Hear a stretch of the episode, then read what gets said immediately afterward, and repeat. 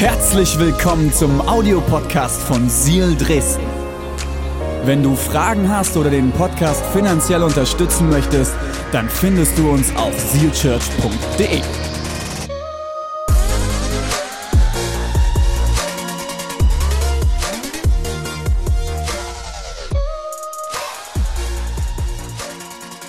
Hilfe, ich werde ausgenutzt. Das ist der Titel meiner Predigt heute. Hilfe, ich werde ausgenutzt. Was ist, wenn ich Alltagsheiliger bin und im Alltag Menschen diene und diese Menschen mich anfangen auszunutzen? Meine Frage heute, mit der ich reinstarten will und dich vielleicht ein bisschen provozieren will. Kann ich als Christ überhaupt ausgenutzt werden? Kann ich als Christ überhaupt ausgenutzt werden? Okay, wir gehen ein Stück zurück. Um diese Frage auch nur ansatzweise beantworten zu können, muss ich mir die Frage stellen, was ist denn überhaupt Christsein? Wer oder was oder wie oder wodurch werde ich, bin ich Christ? Wir haben letzte Woche in der Predigt schon ein bisschen darüber gesprochen. Und ich habe euch schon mal einen kleinen Vorgeschmack gegeben, wie kann ich Christ werden. Christ werde ich dadurch, dass ich sage, Jesus, ich schaff's nicht alleine, ich habe Mist in meinem Leben, ich habe gesündigt, wie auch immer du das nennen willst, ähm, ich habe mich entfernt vom Plan Gottes für mein Leben.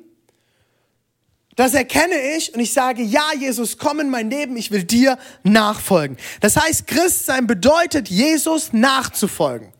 Aber das ist ja wieder so ein christlicher Satz, den wir ganz schnell um uns herum werfen. Was ist denn Christus oder Jesus? Nachfolgen.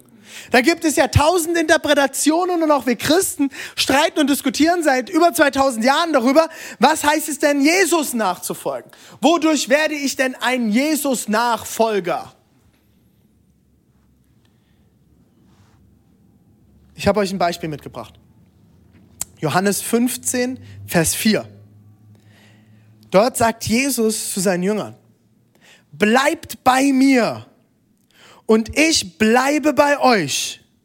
Wie die Weinrebe ohne mich aus sich selbst keine Frucht bringen kann, wenn sie nicht am Weinstock bleibt, so könnt es auch ihr nicht, wenn ihr nicht bei mir bleibt. Das ist ein Beispiel, das ist für viele von uns extrem herausfordernd. Und das liegt daran, dass wir Wein nur noch in Flaschen kaufen und keine Ahnung mehr haben, wo es herkommt. Wo kommt der Wein her? Wir kaufen Trauben im Supermarkt, wir kaufen Weintrauben, aber wir haben keine Ahnung mehr, wie sieht es denn aus, wenn sie wächst? Was ist denn der Weinstock? Was ist die Weinrebe? Wie funktioniert das alles? Ich habe euch ein Bild mitgebracht, das wird jetzt hier eingeblendet und dort könnt ihr erkennen, was ein Weinstock mit Weinrebe dran ist. Wie sieht das denn aus? Und zwar hast du einen Stamm. Wie bei einem Baum es, gibt es einen Stamm und das ist der Weinstock. Und vom Weinstock aus wachsen ganz viele verschiedene Weinreben. Das sind die Äste, die oben aus dem Weinstock rauswachsen und wo am Ende die Trauben dran hängen. Und ein guter Winzer und das weiß ich, weil ich aus einer Weingegend komme und das gelernt habe, wie das funktioniert. Ein guter Winzer muss herausfinden, welcher von den Ästen, der jetzt hier im Frühling anfängt zu sprießen, ist gut. Und welcher von diesen Ästen lasse ich stehen, damit dort die beste Ernte dran wächst. Das heißt, es wird geschaut und es wird, der wird zurückgeschnitten und es werden Äste, Weinreben auch weggeschnitten und am Ende bleibt ein bis zwei meistens übrig und dort wachsen dann die besten Trauben dran. Bleibt bei mir und ich bleibe bei euch. Wie die Weinrebe. Die Weinrebe ist der Ast mit den Trauben dran wie die Weinrebe ohne mich. Und Jesus sagt, ich bin der Weinstock. Das sagt er ein paar Sätze davor. Ich bin der Weinstock. Wie die Weinrebe ohne mich aus sich selbst keine Frucht bringen kann. Wenn sie nicht am Weinstock bleibt, so könnt es auch ihr nicht, wenn ihr nicht bei mir bleibt. Jesus sagt, er ist der Weinstock. Ich bin der Weinstock und ihr seid die Reben. Und genauso vergleicht er das. Wir sind die Reben. Wir sind der Teil, wo Frucht hervorkommen soll, wo Trauben hervorwachsen sollen, wo Traubensaft, wo Wein entstehen kann. Wusstet ihr, dass in der Bibel an ganz vielen Stellen Wein für Freude steht? Total, macht ja gar keinen Sinn, weil Wein macht ja traurig. Äh, Wein steht für Freude. Jesus verwendet das Gleiches mit Wein ganz oft. Warum? Weil Wein essentiell in dieser Zeit war. Fast eigentlich jedes Wasser wurde mit etwas Wein verdünnt, um es zu desinfizieren. Eigentlich fast jeder Mensch hat jeden Tag Wein getrunken. Der Wein war aber was ganz anderes wie heute. Die hatten keinen 14-prozentigen Merlot, der total schwer war und super hochprozentig war, weil es es noch gar nicht gab. Man konnte den Wein noch gar nicht so gut keltern und herstellen wie heute. Das heißt, es war ein ganz, ganz anderer Wein. Der hat auch nicht so gut geschmeckt wie die Weine heute. Weine, wie wir sie heute kennen, gab es zu dieser Zeit noch nicht. Man hat diesen leichtprozentigen Wein, man geht von 5, 5 bis 8 Prozent aus, hat man das Wasser verdünnt und alle Menschen haben einen Schluck Wein in ihrem Wasser getrunken. Deswegen sagt ähm, äh, Paulus auch zu Timotheus, trink immer mal wieder etwas Wein für deinen Magen. Da geht es nicht drum, besauf dich, hau rein, sondern da geht es darum, reinige das Wasser. Reinige das Wasser, was du trinkst, desinfiziere es, zerstöre durch den Alkohol vom Wein die Bakterien. Die Leute wussten über Wein Bescheid, die kannten auch den, den Weinstock. Trauben war ein Grundnahrungsmittel, das gehörte zur Ernährung in dieser Zeit. Wein war essentiell. Das heißt, Jesus verwendet ein Bild, das jeder kannte. Er sagt, ich bin der Weinstock. Wir könnten heute auch sagen, ich bin der Apfelbaum. Vielleicht kennt ihr eher noch einen Apfelbaum. Und ihr seid die Äste, wo die Äpfel dran wachsen. Vielleicht hilft dir das als Bild besser. Er ist der Weinstock, er ist der Stock. Und jetzt ist hier eins ganz spannend. Die Weinrebe kann keine Trauben, keine Frucht, gar nichts hervorbringen, wenn sie nicht mehr am Weinstock hängt reiß mal eine Rebe aus und steck sie in den Boden. Man kann mal gucken, wie viel passiert. Hast du schon mal eine Traube in den Boden gesteckt, die noch klein ist und gewartet, dass was passiert? Funktioniert nicht. Die Frucht kann nur wachsen, wenn sie verbunden ist mit dem Weinstock. Warum? Weil aus dem Weinstock alles hervorkommt. Alles kommt durch den Weinstock in die Trauben hinein. Der Weinstock hat die Wurzeln und du schmeckst es im Wein. Ich, ich, ihr könnt jeden Weinkenner fragen. Du schmeckst im Wein, aus welch, auf welchem Boden die Trauben gewachsen sind. Ist der Wein auf Schieferboden am Rhein gewachsen oder ist er in Südafrika auf einem eher sandigen oder felsigen Boden gewachsen? Du schmeckst es am Ende, weil die Mineralien und all das kommt durch den Weinstock bis in die Traube hinein. Und deswegen sind sogar komplette Weinregionen mit Namen äh, geschützt wie der Bordeaux, weil klar ist, der Bordeaux ist, das ist nicht die Traube an sich, sondern die Region. Hier kommt dieser Wein her. Und der Wein, der hierher kommt, hat eine bestimmte Note, hat ein bestimmtes, einen bestimmten Geschmack. Das ist wichtig. Chardonnay, die, die, die Traube ist eigentlich Chablis. Aber nur der Wein aus der Region Chardonnay darf sich auch Chardonnay nennen weil er einen gewissen Geschmack hat. Er muss geschützt werden. Es ist klar, wenn er Chardonnay heißt, kommt er aus dieser Region und er hat diese Note. Und das ist gesichert. Und genauso ist es hier. Wenn du an mir hängst, wirst du Frucht hervorbringen. Aber nur wenn du an mir, hervor, äh, an mir hängst. Wenn du an mir hängst, wirst du mit der richtigen Nährstoffzufuhr versorgt. Du wirst mit dem richtigen Wasser versorgt. Du wirst am richtigen Ort stehen, wo die perfekte Sonne ist. Du bist ein Teil von Christus. Du bist ein Teil davon. Vielleicht erinnern sich sogar einige an die Römerstelle, wo es heißt, wir sind eingepfropft in den Weinstock, der eigentlich ursprünglich das Volk Israel ist. Wir sind eingepfropft. Wir als Christen sind Teil des ewigen göttlichen Weinstock, der alles hervorbringt. Aber wenn du nicht in diesem Weinstock hängst, wirst du nichts hervorbringen. Und jetzt wird's ganz spannend, was hat das jetzt mit Nachfolge zu tun? Das heißt, ich muss eingefropft sein. Ich muss gucken, was macht denn der Weinstock? Was hat Jesus getan? Wie ist Jesus mit Dingen umgegangen? Bist du eingefropft? Bist du am Weinstock dran? Kennst du Christus? Kennst du deinen Weinstock? Oder bist du immer noch am Suchen, oh, ist das jetzt mein Weinstock? Was der Thomas sagt, mein Weinstock? Ist das, was Uschi sagt, mein, mein Weinstock? Oder ist es irgendeine Verschwörungstheorie auf Facebook? Was ist mein Weinstock? Wo kommt mein Weinstock her? Und ich sage euch eins, alles, was Angst macht, kann nicht aus dem Weinstock Gottes hervorkommen. Für alle Facebook-Liebhaber, die gerade alles Mögliche durchforsten und allen Trends hinterherlaufen, wenn es Angst macht und wenn es Zerstörung hervorbringt, ist nicht Christus drin. Weil Christus bringt Leben, Leben hervor. Christus bringt Liebe hervor. Christus bringt Hoffnung, Glaube, Liebe und Hoffnung. Und das ist das, was unsere Kirche in diese Welt hineintragen soll. Dafür steht die Love Week. Was bringst du in der Love Week in die Stadt? Bringst du Liebe? Bringst du Hoffnung? Bringst du Glauben? Bringst du Vergebung? Bringst du Erneuerung? Bringst du Heilung? Bringst du Ermutigung? Oder bringst du nur etwas Niederdrückendes und stehst mit dem Zeigefinger gegenüber von den Leuten und beschimpfst sie, weil sie es nicht hinkriegen? Das funktioniert doch nicht. Wenn ich durch die Stadt laufe und dort Prediger stehen, die die Leute anbrüllen, ihr geht in die Hölle, ihr seid Sünder. Natürlich sind sie Sünder. Aber verändern wir was bei Menschen, wenn wir sie anbrüllen, dass sie Sünder sind? Welche Veränderung wird das bringen? Natürlich sind sie Sünder, weil sie nicht an dem Weinstock hängen. Ich kann nur in der Nähe des Weinstocks erkennen, dass ich es nicht alleine schaffe.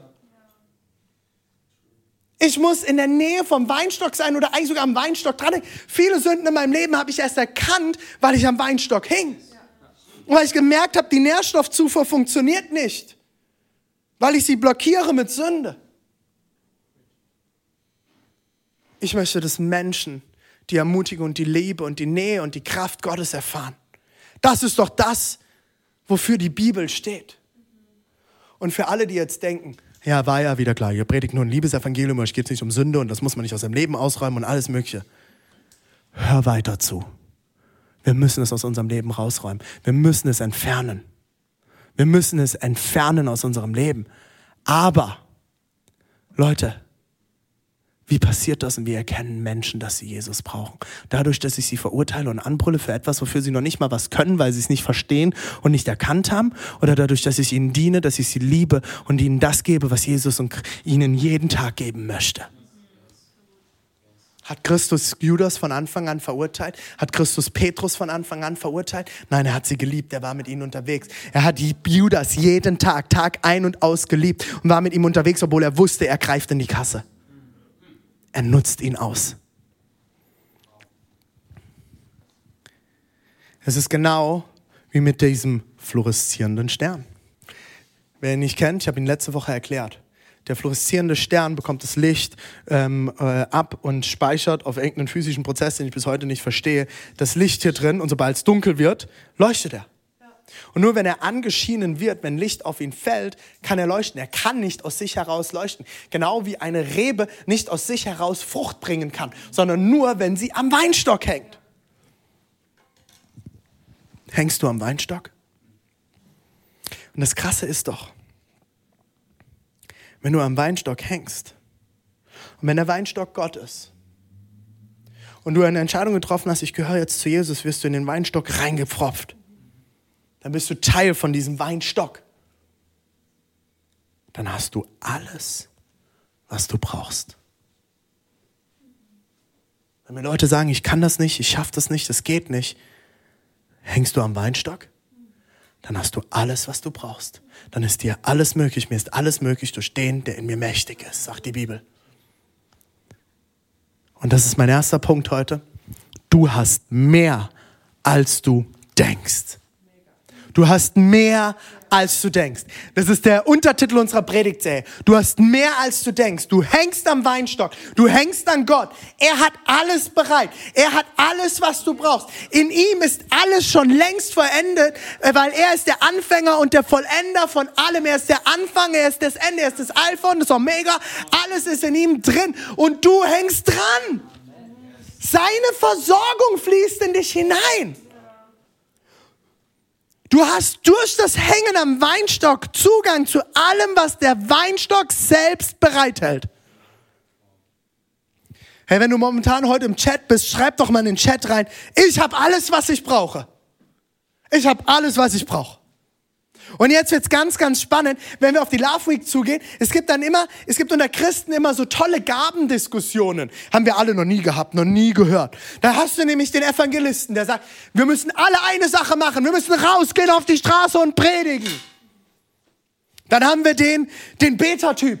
Wir müssen rausgehen und für alle Kranken beten. Das ist unser einziger Auftrag. Das hat Christus gemacht.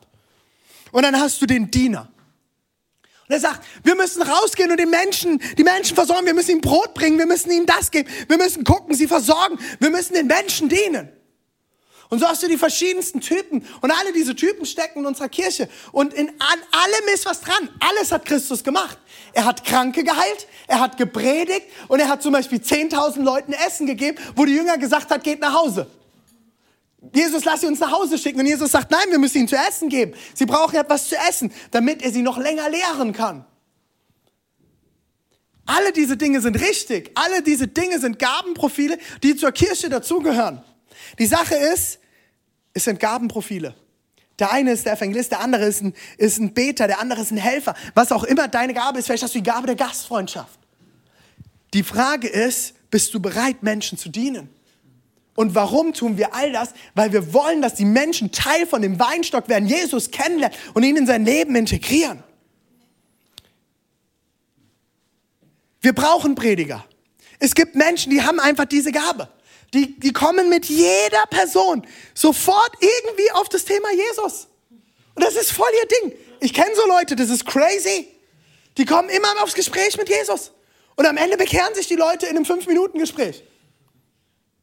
Und es gibt Leute, die, die haben einfach so auf dem Herzen, die sehen eine Person und die wollen sofort beten. Und das heißt nicht, dass das für sie nicht Überwindung auch ist.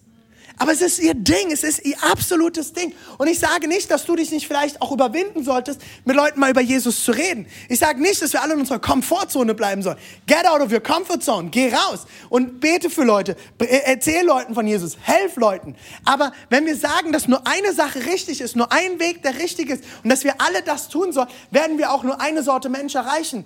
Weil nicht jeder wird auf der Straße auf eine Straßenpredigt ansprechen. Leute, ich habe in Frankfurt in, äh, in äh, Trams gepredigt. Ich habe auf der Straße gepredigt. Ich habe in Berlin auf der Straße gepredigt. Ich habe das alles gemacht. Und es sind Menschen zum Glauben gekommen. Ich habe in Frankfurt vor Hunderten von Leuten auf der Zeil, das ist die, die Fußgängerzone, habe ich gepredigt. Und Menschen sind zum Glauben gekommen. Ich bin als Weihnachtsmann verkleidet durch die Stadt gelaufen und habe zu Menschen gepredigt in der Weihnachtszeit. Ich habe all das getan. Und es sind Menschen zum Glauben gekommen. Aber nicht jeder kommt durch so etwas zum Glauben. Und nicht jeder wird durch ein Gebet allein zum Glauben kommen. Und nicht jeder wird dazu, durch zum Glauben kommen, dass wir ihm geholfen wurden. Die Menschen sind unterschiedlich, sind bunt und die Welt ist verschieden. Und wir brauchen alle diese Gaben, um Menschen in dieser Welt zu erreichen. Was bedeutet das für dich in deinem Alltag mit deinen Gaben? Du hast mehr, als du denkst. Gott hat dich nicht auf eine Art und Weise geschaffen, um dich dann auf eine andere Art und Weise zu nutzen. Das war nie Gottes Idee. Oh, was ist, wenn Gott mich nach Afrika schicken will und die Mission? Das ist überhaupt nicht mein Ding. Das sind Gespräche, die ich schon so oft hatte. Hey, wenn Gott dich in Afrika haben möchte als Missionar oder in, äh, in Südamerika oder wo auch immer, dann wird er dir ein Herz dafür geben. Weil Gott liebt dich. Und er will das Beste für dich. Und er will, ja, er, er challenged uns, er fordert uns heraus. Und ja, wir müssen manchmal aus unserer Komfortzone heraus. Aber es ist nicht seine Idee, dass du irgendwann in Afrika stehst und sagst, ich will das gar nicht. Was mache ich eigentlich überhaupt hier? Warum hat Gott mich hier hingesteckt? Gott muss mich hassen. Wenn du vor so etwas Angst hast, hast du Gott nicht verstanden. Mal davon abgesehen, dass Afrika Kontinent ist wahnsinnig. Alles, was ich dort bisher gesehen habe, ist so genial. Ich liebe die, diesen Kontinent, ich liebe Südafrika. So ein wunderschönes Land. Aber wenn du kein Herz für sowas kriegst, dann wird es auch nicht das sein, was Gott für dich vorhat. Ich will mit euch noch in eine Geschichte reingehen. Lukas 17, 11 bis 19. Auf dem Weg nach Jerusalem zog Jesus mit seinen Jüngern durch das Grenzgebiet von Samarien und Galiläa. Kurz vor einem Dorf begegneten ihm zehn Aussätzige. Im vorgeschriebenen Abstand blieben sie stehen. Ist das nicht genial? Im vorgeschriebenen Abstand. Abstand halten, mindestens anderthalb bis zwei Meter. War schon zu Jesu Zeit ein Thema. Kein Corona, Lepra ist hier das Thema. Lepra ist hier das Thema. Im vorgeschriebenen Abstand blieben sie stehen und riefen, Jesus, Herr, erbarme dich mit uns. Er sah sie an und forderte sie auf. Geht zu den Priestern und zeigt ihnen, dass ihr geheilt seid. Auf dem Weg dorthin wurden sie gesund. Einer von ihnen lief zu Jesus zurück, als er merkte, dass er geheilt war. Laut lobte er Gott. Er warf sich vor Jesus nieder und dankte ihm. Es war ein Mann aus Samarien, ein Ausländer, mit dem Jesus eigentlich hätte gar nicht reden dürfen. Jesus fragte, waren es nicht zehn Männer, die gesund geworden sind? Wo sind denn die anderen geblieben? Wo sind die anderen neun? Wo sind sie? Wie kann es sein, dass nur einer zurückkommt, um sich bei Gott zu bedanken? Doch dazu und auch dazu noch ein Fremder. Das Wort, das dahinter steckt, ist ein Ausländer. Zu dem Samariter aber sagte er, steh auf, dein Glaube hat dich geheilt. Zehn Männer, die Lepra haben, eine der schlimmsten Krankheiten dieser Zeit, kommen auf Jesus zu im Abstand bleiben sie stehen und sagen, Herr, erbarme dich. Hab Erbarmen mit uns. Was ist Lepra? Lepra ist eine extrem crazy Krankheit. Es ist schlimm, es ist schmerzhaft es, äh, und, äh, und es ist tödlich am Ende. Es ist hoch ansteckend und das Problem ist bei der Krankheit, dass der Schmerz nachlässt. Es ist keine Krankheit, wo der Schmerz aufgebaut wird, sondern nachlässt. Ich werde es euch erklären. Warum? Und zwar ist es folgendermaßen, bei Lepra sterben die Nerven nach und nach ab und die Gefäße der Arterien und Venen verstopfen durch eine Verdickung des Blutes und bestimmte Gliedmaßen fallen sogar ab. Die Erkrankten verlieren meist das Gefühl für Kälte, für Wärme und auch für Schmerz. Das Schlimme ist, sie sehen auch noch total schlimm aus. Sie haben äh, entstellte Gesichter, entstellte Gliedmaßen.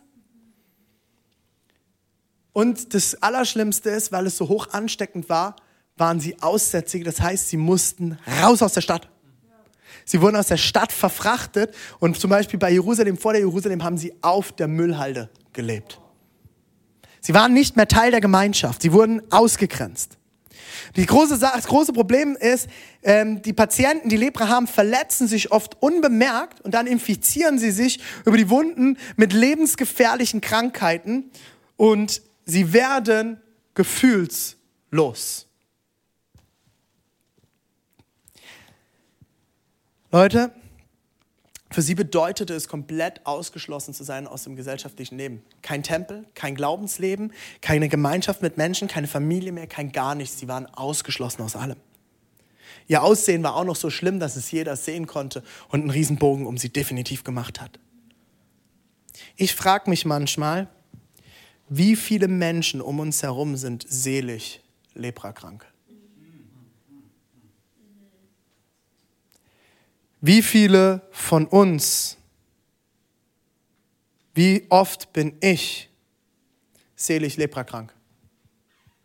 Ich werde gefühlslos, ich werde taub, ich ziehe mich zurück, ich gehe raus, entziehe mich Gemeinschaft.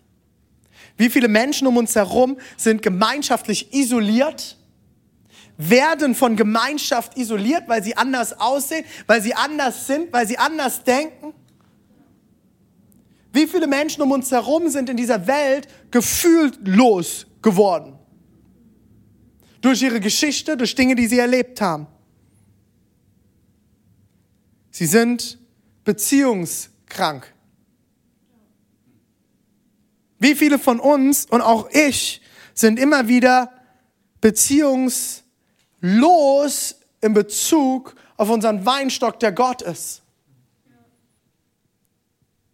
Wie oft ziehe ich mich in mich zurück und mache Dinge mit mir selbst aus und vergesse, dass ich eigentlich am Weinstock hänge. Die große Sache ist, Jesus ging es bei allem, was er getan hat, immer um Beziehungen. Das ist mein Punkt zwei. Das Ziel ist immer Beziehung. Auch bei unserer gesamten Love Week, bei allem, was wir in unserer, in unserer Kirche tun, am Ende geht es immer um Beziehung. Das Ziel von Heilung Hilfe und Gebet ist am Ende immer Beziehung mit Gott und Menschen und diese Beziehung wiederherzustellen. Darum geht es doch am Ende immer. Jesus ging es immer wieder darum, die Menschen in Beziehung zu bringen. Warum hat er sie geheilt? er hätte ihn doch auch einfach nur sich vorstellen können und sie hätten Gott kennenlernen können und sie hätten doch auch draußen vor der Stadt Gott erleben können. Nein, ihm ging es darum, sie wieder zurück in Beziehung zu bringen. Und er heilt sie und sagt, geht direkt zu den Priestern. Geht wieder in den Tempel. Lebt wieder den Glauben. Werdet wieder Teil der Gemeinschaft. Werdet wieder aufgenommen. Pfropft euch ein in den Weinstock. Lebt in der Gemeinschaft. Er sagt dem, dem, äh, dem, dem äh, einen, der zurückkam am Ende, dein Glaube hat dich geheilt. Du bist wieder Teil vom Weinstock, obwohl du Samariter bist und es dir eigentlich nicht möglich wäre. Nur die Beziehung zu Jesus kann am Ende nicht nur die Symptome, sondern die Wurzel behandeln. Das ist das, was ich letzte Woche in der Predigt auch schon hatte. Jesus heilt nicht nur die Symptome, sondern er heilt die Wurzel des Ganzen. Und er bringt sie, er nimmt ihnen nicht nur Lepra weg, sondern er sagt, geht wieder zurück in die Beziehungen. Und das ist das Ziel bei allem, was wir in der Love Week machen, ist Beziehung. Wir möchten Menschen in Beziehung bringen mit Gott und mit anderen Menschen, damit die Gefühlslosigkeit, die Taubheit, die seelische Abgestumpftheit aufhören kann und sie in Beziehung kommen mit sich selbst, mit Gott und mit anderen. Und mein dritter und letzter Punkt. Ich komme zurück dazu, kann ich ausgenutzt werden? Wurde Jesus hier ausgenutzt? Mein dritter Punkt, wenn du weißt, wer du bist, kannst du nicht ausgenutzt werden. Wenn du weißt, wer du bist, kannst du nicht ausgenutzt werden. Judas war von Anfang an bei den Jüngern dabei. Natürlich hat er Jesus ausgenutzt. Ich habe es am Anfang der Predigt gesagt. Jesus wusste, dass Petrus ihn verleugnen wird und Judas ihn verraten wird. Und er hat trotzdem sich in sie investiert. Haben sie ihn ausgenutzt an bestimmten Stellen? Ja. Judas hat ihn nur ausgenutzt. Er hat sogar das Geld aus der Kasse gestohlen. Von allen Jüngern. Wenn Jesus der Weinstock ist und du die Rebe, dann ist alles da im Überfluss. Dann hast du alles, was du brauchst. Ich glaube, Jesus hat sich nie ausgenutzt gefühlt, weil er immer wusste, wer er ist. Ich bin Gottes Sohn und mein Vater hat alles für mich bereit. Und ich habe das letzte Woche schon erklärt und ich, wir blenden auch an der Stelle wieder den, das PDF-Formular ein. Finde heraus, wer du in Christus bist und was du in Christus hast. Was er alles für dich bereit hat, wer er in dir ist. Sondern für alle, die jetzt schon Schnappatmung kriegen und sagen, ja, ja, René, so einfach ist es nicht. Das ist mir bewusst. Ich lebe auch auf diesem Planeten. Eine Sache, die Jesus immer wieder getan hat, weil er wusste, wer er ist. Und weil er wusste, er muss zum Weinstock kommen. Er hat Grenzen gesetzt und hat sich zurückgezogen. Es gibt mehrere Bibelstellen, wo Jesus sich alleine zurückzieht zum Beten. Sein Ministry hat er gestartet mit 40 Tagen Fasten und Beten in der Wüste. Alleine. Jesus hat immer wieder sich zurückgezogen, hat sich Zeit für sich genommen. Warum macht er das? Weil er weiß, wer er ist und was er braucht. Ich brauche jetzt Zeit für mich, damit ich wieder ein Segen für andere sein kann. Ich brauche jetzt Zeit am Weinstock. Ich brauche Zeit, wo ich mich ausrichte, wo ich sortiere, was ich erlebt habe. Warum? Weil ich es wert bin. Weil Gott mich so sehr liebt dass ich es ihm wert bin, dass er mir alleine begegnen möchte. Bist du es dir wert, dass du dir Zeit für dich selbst nimmst, für deine Seele und wer wer du bist? Ich schließe mit einer meiner Lieblingsstories, die ich auch schon öfters in der Kirche gepredigt habe über diese Geschichte. Und es ist die Geschichte, wo Jesus der Samariterin am Brunnen begegnet. Und die Samariterin äh, hier gibt es zwei Probleme, dass er mit ihr redet. Und zwar ist sie erstens, sie ist eine Frau. unverheiratete Männer haben nicht einfach mit fremden Frauen reden dürfen. Das zweite ist, sie ist Samariterin. Das heißt, sie ist, äh, gehört zu dem Volk, mit dem die Juden immer wieder im Kampf gestanden haben. Sie war Ausländerin, sie gehörte nicht dazu, sie gehörte nicht zum Volk Israel und Samariter und Juden haben nicht miteinander geredet. Und hier heißt es in der Stelle, im Johannes 4, Vers 7 bis 8, da kam eine Samariterin aus der nahegelegenen Stadt zum Brunnen, um Wasser zu holen. Jesus bat sie, gib mir etwas zu trinken. Denn, Achtung, seine Jünger waren in die Stadt gegangen, um etwas zu essen einzukaufen. Warum gehen die Jünger zu zwölf Essen einkaufen? Und lassen Jesus alleine dort in wahrscheinlich einer bisschen wüstenähnlichen Situation zurück. Alleine. Zwölf gehen. Und Jesus hatte einige Hater und da gab es kein Facebook. Das waren Leute, die haben ihn ins Gesicht gespuckt und ihn angeschrien und hatten ein Problem mit ihm. Aber er ist alleine zurückgeblieben. Warum? Habe ich mich gefragt. Jesus hätte doch auch einfach Petrus und Andreas schicken können. Das hätte doch gereicht. Warum? Ich bin zutiefst überzeugt davon, dass Jesus Zeit für sich wollte. Er kam aus dem Ministry, war müde. Er hat gesagt, hey komm, geh dir mal was zu essen kaufen. Alle? Echt jetzt? Ich glaube, Jesus hat sie weggeschickt. Er Gesagt, geht ihr mal Essen kaufen. Und er sitzt dort am Brunnen und er wusste aber vorher schon, er wird jetzt dieser Frau begegnen. Und ich glaube, Jesus war müde und er wollte eigentlich alleine sein, dann aber kommt diese Frau. Und er nimmt sich das längste Gespräch Zeit, das im Neuen Testament zwischen Jesus und einer anderen Person aufgezeichnet wurde. Jesus hat immer wieder Grenzen gesetzt. Aber wenn es an der Zeit war, hat er Menschen geliebt, hat er Menschen gezeigt, wer sie sind. Und auch dieser Frau, er hat sie an keiner Stelle verurteilt, obwohl sie in Hurerei gelebt hat. Sie mit allen möglichen Männern im Bett war hat er sie nicht verurteilt, sondern er hat sie geliebt. Und er hat sie in Jesus, hat sie in Gott hineingeliebt. Er hat sie in Beziehung gebracht mit sich. Er selbst war Gott. Mit sich selbst in Beziehung, lest die ganze Geschichte mal. Und danach hat er sie in Beziehung gebracht mit allen möglichen anderen Leuten, denen sie dann wiederum von Jesus erzählt hat. Und das ganze Dorf wurde gerettet. Ja, wir können uns ausgenutzt fühlen. Ja, Menschen nutzen uns manchmal aus. Das gehört dazu. Die Frage ist, bist du bereit, Menschen zu lieben? Bist du bereit zu wissen, wer du bist? Bist du bereit, dich an die Rebe zu hängen und dir alles zu holen, was du brauchst? Dich immer wieder aufzutanken, immer wieder zu füllen. Leute, glaubt ihr, als Pastor laufe ich nicht manchmal leer? Bin müde von Gesprächen, bin müde vielleicht auch von Angriffen, bin müde von Dingen, die manche Leute auch über mich denken. Wo Leute Dinge über mein Leben aussprechen und mir Schlechtes sagen, obwohl ich einfach mein Bestes gebe, Menschen zu lieben und dieser Region zu dienen und Jesus groß zu machen. Das macht mich müde manchmal.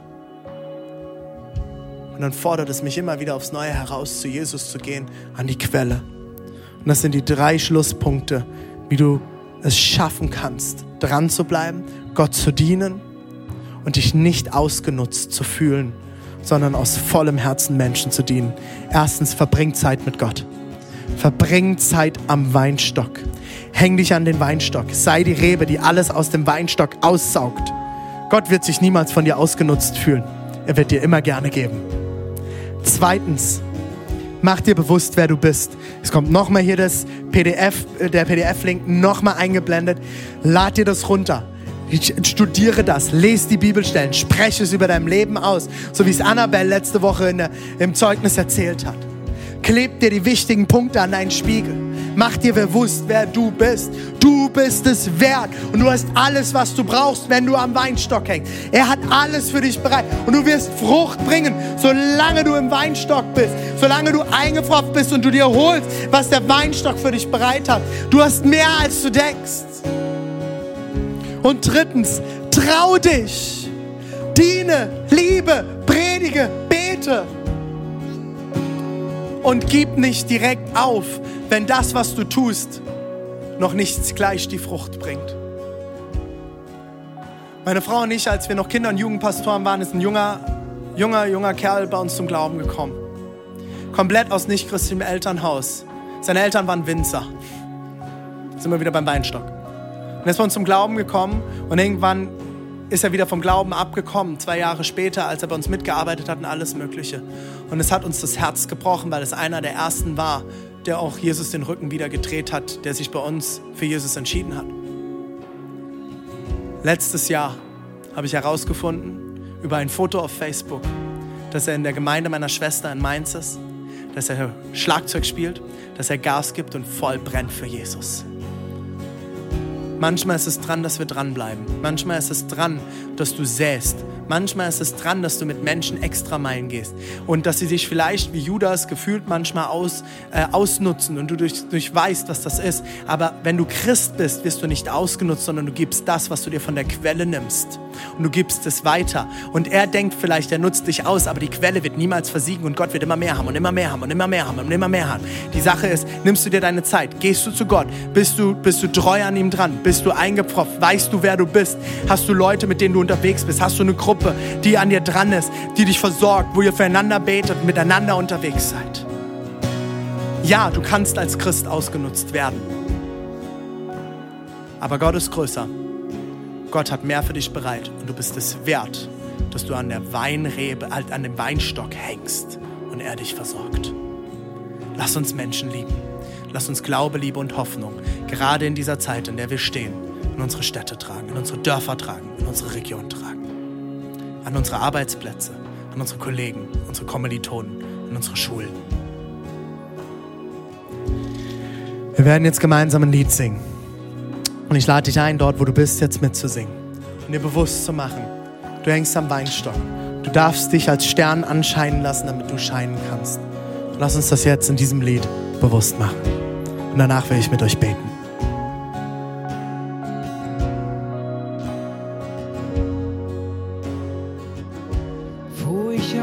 Sprach, sangst du Lieder über mich. Du warst schon immer gut zu mir.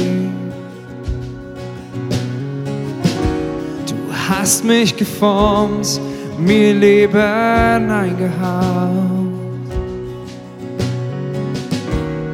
Du warst schon immer gut zu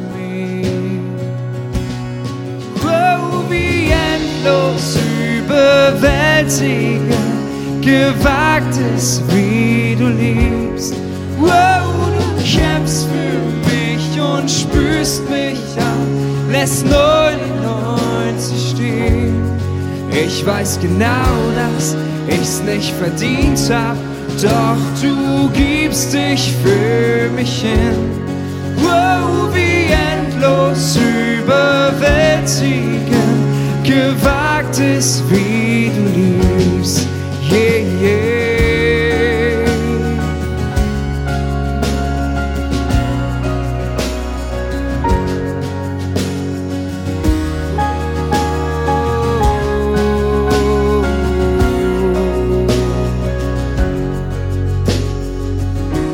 Ich war noch dein Feind, doch du hast gekämpft für mich.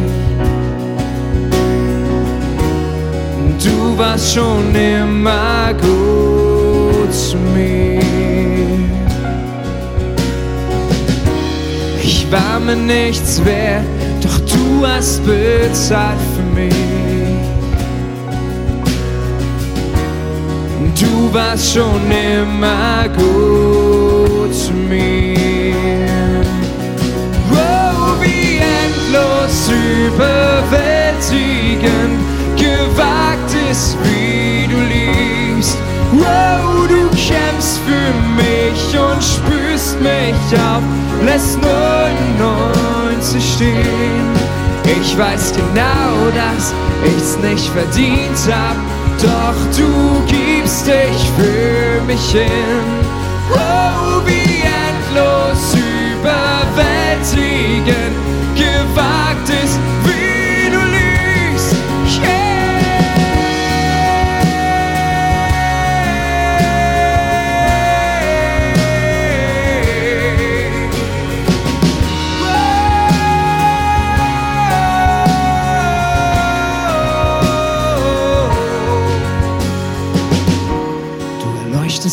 Schatten, erklimmst alle Berge, um mir nachzugehen. Zerstörst alle Mauern, vertreibst alle Lügen, um mir nachzugehen. Sing mit uns. Du erleuchtest alle Schatten, klimmst alle Berge, um mir nachzugehen. Zerstörst alle Mauern, vertreibst alle Lügen. Ruf das jetzt über deinem Leben aus, come on. Du erleuchtest alle Schatten, erklimmst alle Berge, um mir nachzugehen. Zerstörst alle Mauern, vertreibst alle Lügen, um mir nachzugehen. Ruf das aus. Du erleuchtest alle Schatten, erklimmst alle Berge, um mir nachzugehen.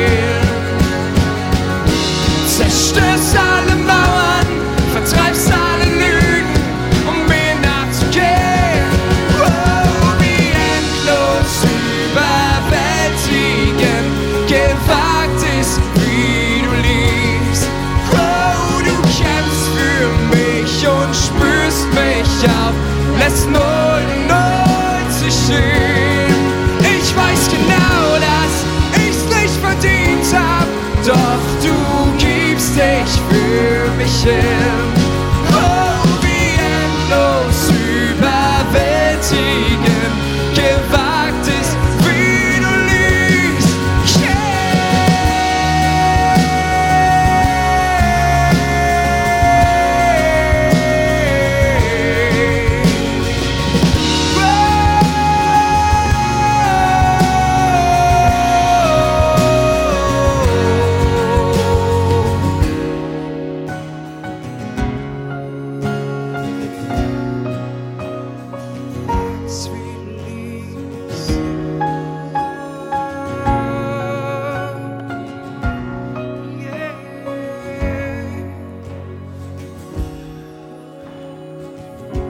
Endlos, überwältigend, gewagt ist, wie du liebst. Es ist eine gewagte Liebe, die Jesus uns gibt. Es ist gewagt, dass Jesus uns bedingungslos liebt. Er könnte sich von uns ausgenutzt fühlen an so vielen Stellen, oder? Oder bleib, ich bleib bei mir. Jesus könnte sich manchmal ausgenutzt fühlen von mir. Aber er wagt es mich, bedingungslos zu lieben. Ist das nicht genial? Genau das ist es. Willst du? Wollt ihr? Wollen wir? Wollen wir als Kirche es wagen, Menschen zu lieben? Wollen wir als Kirche es wagen, unsere Städte, unsere Dörfer, unsere Region zu lieben? Wollen wir es wagen, aufs Wasser zu gehen, ausgenutzt zu werden? Wollen wir es wagen, herausgefordert zu werden, zu leben? Willst du es wagen? Wir wissen nicht, was dabei am Ende rauskommt, aber das wusste Gott auch nicht. Gut, Gott weiß immer alles. Aber er liebt uns trotzdem. Und er hat dich und mich in seinem Angebild, in seinem Abbild geschaffen. Und es ist alles schon längst da. Ich will mit dir jetzt beten. Für dich, dass du Mut hast, dass du dich traust zu gehen, dass du Schritte gehen kannst. Ich will mit dir jetzt beten. Wenn du sagst, ich will diesen Schritt gehen, dann schließ jetzt einfach deine Augen. Du willst mit ihm es wagen, Menschen zu lieben. Schließ jetzt deine Augen. Und du musst mir gar nichts nachbeten. Ich will jetzt einfach für dich beten und du kannst es einfach für dich annehmen. Jesus, ich bete für jeden Einzelnen, der heute hier zuschaut, ob er Teil unserer Kirche ist oder nicht. Ich bete für jede einzelne Person, die sagt, ich möchte es wagen. Ich möchte mich aufs Wasser wagen. Ich möchte neu an diesem Weinstock dranhängen und von ihm bekommen. Und ich will Menschen lieben. Ich will geben. Ich will bedingungslos geben. Ich will Menschen vorstellen, was Gott für ihr Leben bereit hat. Ich will, dass Menschen Erneuerung erleben. Ich will, dass Menschen Heilung erleben. Ich will, dass Menschen neue Beziehungen erleben. Ich will, dass Menschen frei werden. Gebrauche mich. Gebrauche mich. Und vielleicht kannst du das jetzt einfach mal sagen. Gebrauche mich, Jesus. Gebrauche mich, Jesus. Gebrauche mich, Jesus. Ich segne dich dort, wo du bist. Mit Mut, mit Kraft, mit Gewissheit, wer du bist in ihm. Ich segne dich. Ich segne dich in Jesu Namen. Amen. Vielleicht bist du aber heute hier und hast diesen Gott noch nie kennengelernt. Und du merkst jetzt, hey, ich will auch an diesen Weinstock. Ich will diesen Gott kennenlernen. Ich will diese Versorgungsströme Gottes spüren. Ich will, dass er in mir lebt. Hey, Dafür steht das Herz. Gott liebt dich bedingungslos. Er hat alles für dich bereit. Und er hat dich geschaffen, andere, Gott und dich selbst zu lieben. Das Problem ist, wir schaffen das nie alleine. Und dafür steht diese Weggabe und wir fahren wie an dem Ziel zu lieben. Das ist unser Ziel. Das ist das, was wir tun sollen. Vorbei. Und jedes Mal, wenn wir nicht lieben, kommt Tod in diese Welt, kommt Beziehungslosigkeit, Gefühlslosigkeit, Trennung von Gott in diese Welt. Aber und dafür steht dieses Kreuz. Gott ist selbst Mensch geworden und ist ans Kreuz gegangen und den Tod, den wir in diese Welt bringen, gestorben. Er ist den letzten, endlichen Tod gestorben. Aber jetzt kommt der Anker. Der Anker steht für Hoffnung. Ich habe heute so oft Hoffnung erzählt. Er ist wieder auferstanden von den Toten. Er lebt. Und weil er auferstanden ist von den Toten, ist der Tod besiegt. Und können du und ich in Ewigkeit leben. Mitten im Zentrum unserer Bestimmung zu lieben. Wenn wir sagen, Jesus, komm in mein Leben. Ich schaff's nicht alleine. Ich will dir nachfolgen. Und das will ich jetzt mit dir beten. Wenn du diesen Gott noch nie kennengelernt hast oder heute sagst, du bist vor ihm weggelaufen und du willst ihn heute neu kennenlernen, als deinen Vater, als deinen Versorger, als deinen Gott, dann leg jetzt deine Hand auf dein Herz. Schließ deine Augen, egal wer bei dir ist. Wenn du eine Watch Party heute hast, dann schließ trotzdem deine Augen. Schließ einfach alle eure Augen und gebt den Leuten die Chance, die jetzt bei euch sind, ihre Hand auf ihr Herz zu legen und zu beten. Und betet mir einfach nach. Und wir beten als ganze Kirche, egal wo du bist, beten wir heute nach.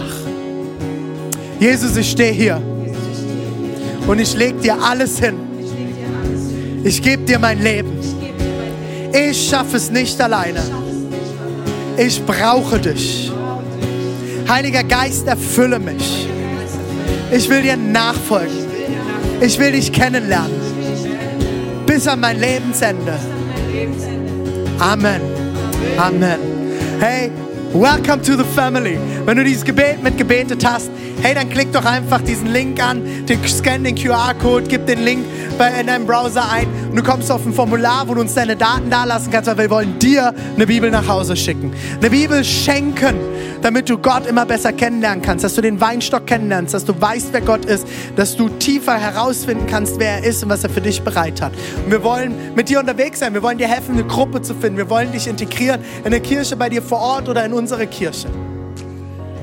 Hey, lass uns gemeinsam als Kirche lieben und Gott die Ehre geben.